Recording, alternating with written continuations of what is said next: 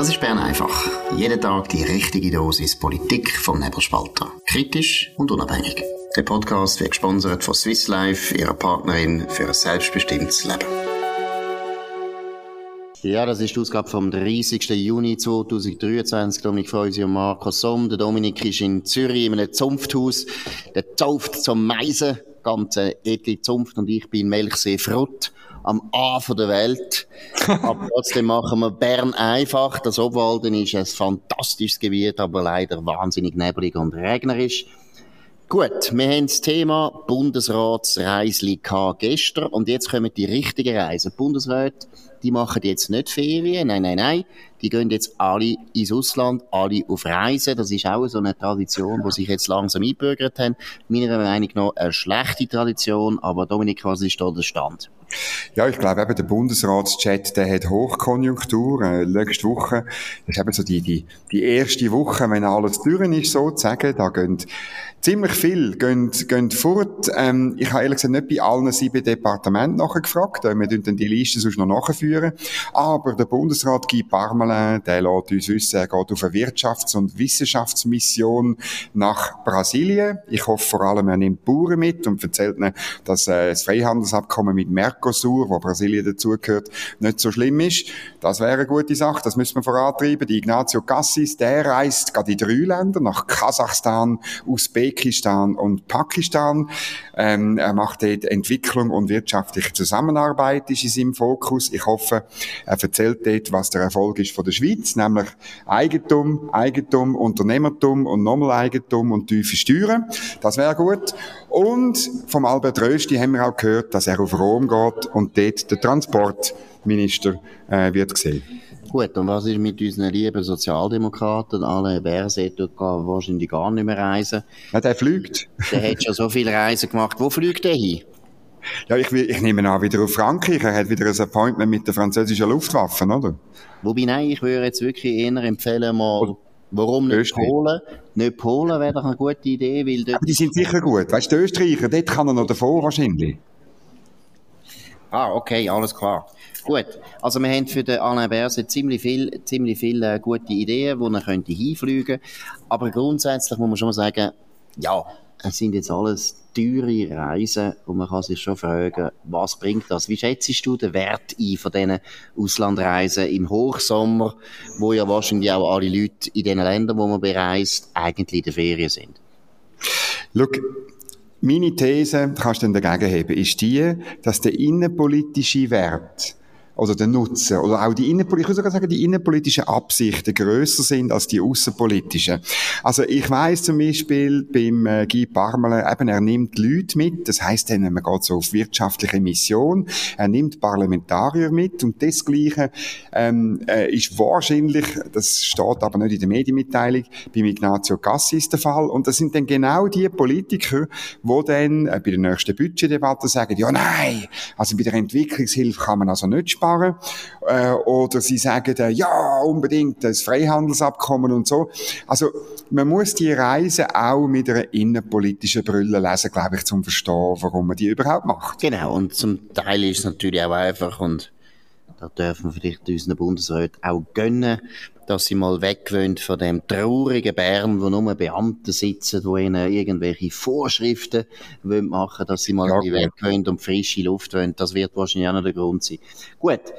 Äh, gehen wir zur SVP. Die SVP hat einen Wahlkampf-Tweet ähm, abgesetzt, eindeutig Wahlkampf. Es geht um ein Foto, wo verbreitet worden ist, ich glaube vom VBS ursprünglich. Es ist darum gegangen, zu zeigen, dass wir die erste muslimische Seelsorge auch in der schweizerischen Armee haben. Was sind da die wichtigsten Einzelheiten, Dominik? Ja, es ist, äh, man hat äh, irgendwie, das ist das der, der, der Höhepunkt vom, vom Ramadan, der ist, glaube heute, wenn ich es richtig im Kopf habe, oder so. Ähm, und ähm, darum, es gibt, ein, äh, es gibt viele Leute, wo, viele Soldaten, wo, wo muslimischen Glaubens sind. Es gibt auch ähm, Seelsorger, wo, wo die dann betreuen. Das ist richtig, das gehört sich so. Und darum haben die ein Gebet gemacht ähm, ähm, und die anderen haben zugeschaut. Die SVP hat dann das verbreitet, das Foto mit dem Text, wer will, dass die Schweiz Schweiz bleibt, wählt SVP. Ja, Schweizer Soldaten eben beten zu Beginn des islamischen Opferfestes gehen Mekka und man hat das so ein bisschen aus, ausbreitet und, und für sich probiert auszuschlachten. Genau, und aus meiner Sicht absolut völlig birrenweich. Ja, auch daneben, da muss man jetzt wirklich mal sagen, das ist daneben. Weil erstens, wir haben grundsätzlich nichts, also ich sowieso nicht gegen religiöse Leute, ob sie jetzt muslimisch sind oder Christen oder Juden.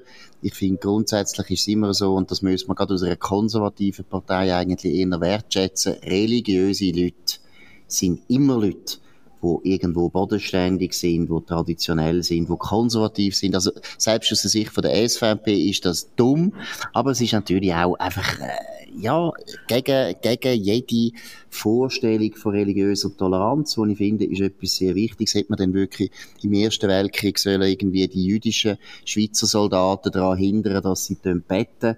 Das ist doch furchtbar und wer, wer, wer will, dass die Schweiz Schweiz bleibt?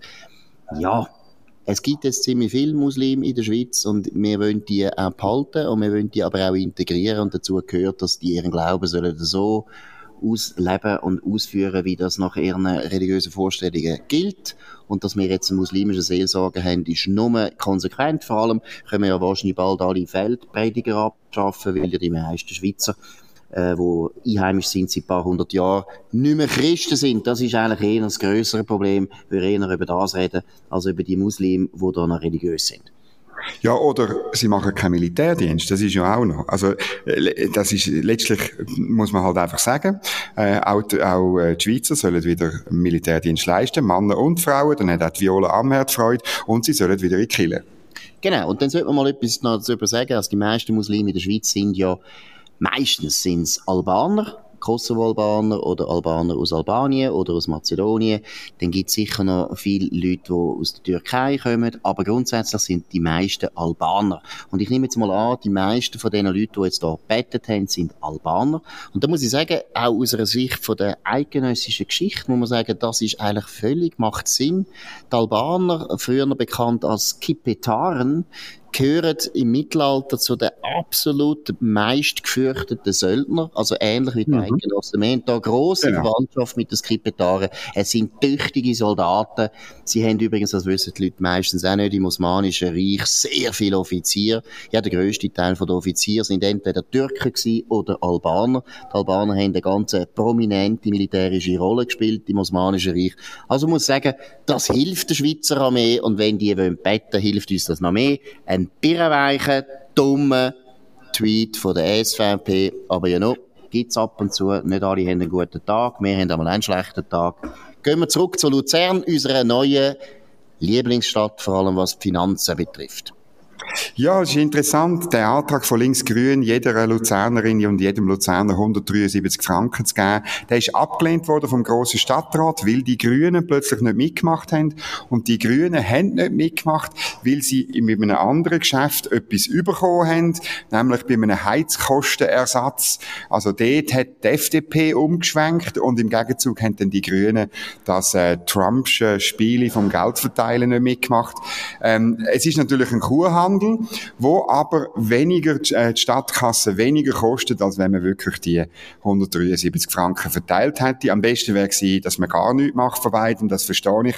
Aber immerhin, äh, die SP ist ganz verrückt jetzt, ist ganz, äh, ist, äh, der, der, der Fraktionschef sagt irgendwie in einem Artikel von Central Plus, dass jetzt ausgerechnet die Grünen dagegen sind, ist komplett absurd. Nein, es ist komplett gescheit und es ist auch der Herr Soldati von der SP in Luzern könnte noch ein bisschen gescheiter werden. Genau, das wäre, würde jetzt auch sagen, das ist bis jetzt, jetzt der neueste Höhepunkt. Die dümmste Stadtpartei von der Schweiz ist die Luzerner SP. Müsst ihr euch merken. Nie wählen. Einfach nie, nie, nie, nie wählen. Ausser der haben den IQ, der im tiefen, zweistelligen Bereich liegt, was ja ab und zu kann vorkommen. Gehen wir zu einem anderen Thema, Wahlkampf. Es ist klar, jetzt ist eigentlich Sommerferien, deshalb ist im Wahlkampf noch nicht viel los. Aber es gibt einige Politiker, die doch schon anfangen. Und äh, ja, man muss sagen, wir haben die SVP erwähnt, jetzt kommen da eher persönliche Botschaften. Dominik, was sind da die ersten Erkenntnisse?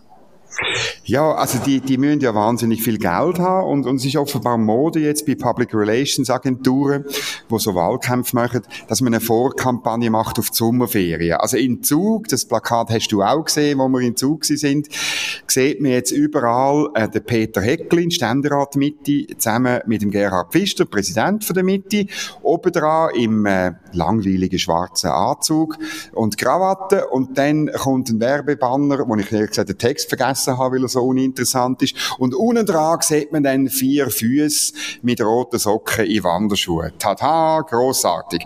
Und jetzt, äh, aber der, der Gipfel schlägt unser Spezialfreund Matthias Samuel Jauslin, FDP Aargau raus. Er beklebt jetzt die ganze Plakatwand im Aargau ähm, mit einem Foto, wo er in einem Swimmingpool so an den Rand lehnt. Er hat dann noch so eine Schwimmbrille so auf der Stirn, wo man nicht richtig weiß, äh, ist er eigentlich gerade vom Mond gelandet oder so. Und dann schreibt er ganz breit nebendran, so im Wasser rein, so auch, dass man gerade seine Badhose nicht sieht. Ich wünsche mit Ö, ich wünsche allen einen schönen Sommer. Und dann hat er seine Unterschrift, Matthäus Samuel Jauslin. Würdest jetzt du ihn wählen wegen dem? Gut, ich würde ihn sowieso nicht wählen. Tut mir leid, Matthias, muss ich deutlich sagen. Der Energiepolitik bin ich der Meinung, du bist zu fest auf der grün, grün, grün, grün liberalen Seite wo der FDP eigentlich nichts bringt. Von dem her würde ich dich sowieso nicht wählen. Kannst froh sein, dass ich im Aargau bin, äh, nicht im Aargau wohnen. Aber äh, es geht ja um etwas Tieferes. Es geht ja nicht um den Matthias Jauslin allein, sondern es geht wirklich um die Art von, von Wahlwerbung, wo einfach, tut mir leid, ja, es gibt doch keinen Grund, so überzuwählen. Nur einfach, weil er jetzt irgendwie nett ist oder im Swimmingpool hockt. Das ist so inhaltsleer, dass man sich wirklich fragt, sind das Leute, die in der Politik tätig sind oder sind das Leute, die, ich weiß auch nicht, für eine Kreuzfahrt Schiff äh, Werbung ja. machen oder äh, fürs Velofahren oder äh, Schweiz heute. Ich weiß es nicht. Ich, ich habe gar nichts äh, anfangen mit der absolut inhaltslosen, unpolitischen Werbung, die ausgerechnet Politiker machen. Also wenn er wenigstens geschrieben hat für mehr Freiheit im Hallenbad oder so irgendwie und und irgendwie ähm, äh, der Hecklin und der Pfister hätten da können machen irgendwie das Wandern ist des konservativen Lust. Also wenn es wenigstens ein Mühe Inhalt hat, dann könnte ich auch damit leben. Ja, gut, also das, das Wandern ist das konservativen Lust, das würde ich natürlich absolut be bestreiten. Liberale, Liberale tun wandern und die Konservativen hocken, hocken um in ihren Bauernhöfen. Nein, nein. Aber was ich noch richtig finde, wenn jetzt der Matthias Jausling geworben hätte, ich sitze gerne im Swimmingpool, der gut geheizt ist auf 20 Grad, weil ich für Atomkraftwerke sitze. Ja, genau. Ich will mehr Atomkraftwerke, damit mein Swimmingpool warm bleibt. Dann würde ich den Matthias Auslin absolut unterstützen. Wir würden Geld, Dominik, das können wir ihm jetzt versprechen. Er würde ins unsere Federal eingeladen werden. Wir würden ihn in Bern einfach 300 Mal einladen. Er muss jetzt einfach für das Atomkraftwerk einstehen. einstehen. Und im Swimmingpool hocken. Oder er könnte auch, du weißt ja, bei den Atomkraftwerken gibt's ja so, gibt's ja so, äh, auch Badwannen praktisch, oder? Wo man den Brennstoff genau. tut. Dort kann er mal baden und zeigen, dass er eben an die Sicherheit von unseren Atomkraftwerken glaubt. Gut. also ich würde sogar, ich würde sogar unsere Federal mit ihm im Pool aufnehmen, wenn er für Atomkraftwerke ist. Hey, siehst du? Also, man, das ist wahnsinnig. Dominik Feusi, der fast nicht kann schwimmen kann, geht da wirklich noch lebens, lebensgefährliche Risiken ein. Nein, gut. Nein, nein, Dominik Feusi kann gut, schla äh, gut schlafen, auch gut schwimmen, weil er ist ja am schönen Vierwaldstättersee aufgewachsen und genau. da muss man ja können schwimmen. Gut, gehen wir noch zum letzten absolut unerfreulichen, katastrophalen, grauenhaften Thema. Das Schauspielhaus Zürich, früher noch mal eine der besten deutschsprachigen Bühnen, die es überhaupt gegeben hat äh, ein Monument von der Schweizer Kultur, ein Monument von der deutschsprachigen Kultur, jetzt auf einem Niveau, einem himmeltraurigen Niveau, mit zwei deutschen Intendanten, die nichts haben können, zwei junge Vogue Aktivisten jetzt suchen es neue Intendanten und äh, jetzt ist sein Rat erschienen. Und Zürich Zeitung Daniel Fritsche ganz ein guter Mann einer der besten Lokalchefs wo äh, Zürich Zeitung je gehabt hat, hat einen guten Kommentar geschrieben, um was geht's? Ja, es geht einfach darum, weil das Schauspielhaus sucht eigentlich jemanden, der mindestens so woke, mindestens so link, mindestens so ignorant, was Zuschauerinnen und Zuschauer angeht, äh, ist wie die zwei, die jetzt genau an dem gescheitert sind. Und das fragst dich einfach. Ich meine, wenn du genau weißt, das Konzept funktioniert nicht und du musst Leute rausschmeißen, dann suchst du doch etwas anderes. Aber nein, man sucht ähm, genau das Gleiche oder noch am lieben noch mehr. Man spricht eben auch diverse Personen, also eben die, egal welches, äh, wenn du überhaupt kein Gesetz, äh, Geschlecht hast, nicht Gesetz hast, dann äh, man muss ähm, empathische Sternli R, Gastgeber Sternli in, muss man sein. Man muss die Diversität von der Gesellschaft äh, abbilden. Äh, man muss auch Nachhaltigkeit machen. Man muss die wirtschaftliche, ökologische und soziale Betriebsführung sicherstellen. Nein, es ist einfach, es ist einfach traurig. Und das Publikum, das kommt eigentlich gar nicht richtig vor. Ja, was auch fast nicht vorkommt, sind Finanzen. Und Finanzen ist eigentlich das größte Problem, was das Schauspielhaus hat. Man hat absolute schwindende Einnahmen, weil eben das Programm ist so schlecht gewesen und so äh, weit weg vom normalen Publikum, das Publikum eben nicht mehr gekommen ist und einfach die Abonnements nicht mehr erneuert hat und so weiter. Deswegen hat man finanzielle Schwierigkeiten. Das heißt, ein neuer Intendant sollte auch Finanzen irgendwo im Griff haben. Aber was ich wirklich wahnsinnig finde, ist, man hat wirklich das Gefühl, die suchen jetzt da einen Chef für ein NGO. Also genau. es geht nur um politische Zielsetzung. Es geht nie nicht darum, dass man vielleicht ein gutes Theater macht. Vielleicht ist das vielleicht im Jobprofil doch eigentlich das Wichtigste. Das würde man doch denken, einer, der das Theater führt, sollte eigentlich noch wollen Theater machen. Aber nein, es geht eher darum, eben, was hat er für eine Herkunft, was hat er für eine Hautfarbe, was hat er für ein Geschlecht, was hat er für eine sexuelle Orientierung, was hat er für, äh, ich weiß nicht, sonst noch für politische Vorlieben. Das ist einfach Unsinn, aber es zeigt natürlich auch das rot-grüne Zürich. Ja, das ist nicht mehr am Abgrund. Das steht nicht am Abgrund, sondern das ist schon lang am Fallen. Und leider als Schauspielhaus wird so ganz sicher nie mehr den Ruf können erwerben, den sie mal früher hatten. Ja, und das Verrückte ist einfach, dass man, dass man keine Lehre zieht, oder? Das ist typisch für, wenn der Staat eben 40 Millionen zahlt, äh, die Stadt äh, Zürich regelmäßig im Schauspielhaus. Oder wenn, wenn die Subventionen nicht wären, könnte sich das Schauspielhaus so Fisimatenten gar nicht erlauben, oder? Das muss man einfach sehen. Dann müsste man ein Theater machen, wo Menschen bewegt, weil es gut ist und nicht, weil es diverse, woke, ähm, LGBT cookie kaki ist, sondern weil es wirklich gut ist. Und äh, ja, darum äh, eigentlich das beste Argument für die Bürgerlichen der Stadt Zürich, tun bitte die Subventionen kürzen, bekämpfen, streichen. Genau, völlig auflösen wäre am besten. Das Schauspielhaus privatisieren und ich kann euch versprechen, innerhalb von drei Jahren wäre das äh, Schauspielhaus wieder voll. Wir haben in Zürich gute Leute, Theaterleute, die ja, ja. können. Zum Beispiel Daniel Rohr, der ein privat geführtes äh, Theater macht und so weiter. Es gibt so viele gute Leute in der Theaterwelt, die von der linken Kamarilla an der Arbeit gehindert wird und deswegen nicht in die grossen Institutionen kommt, aber die Institutionen, die werden sonst zerfallen, wenn das so weitergeht. Vielleicht noch ein letztes Thema, Dominik, du bist beim chinesischen Botschafter gewesen, im Austausch gehabt, hat er äh, gesagt, dass Taiwan bald ähm, eingesetzt wird oder was sind da die wichtigsten Einzelheiten?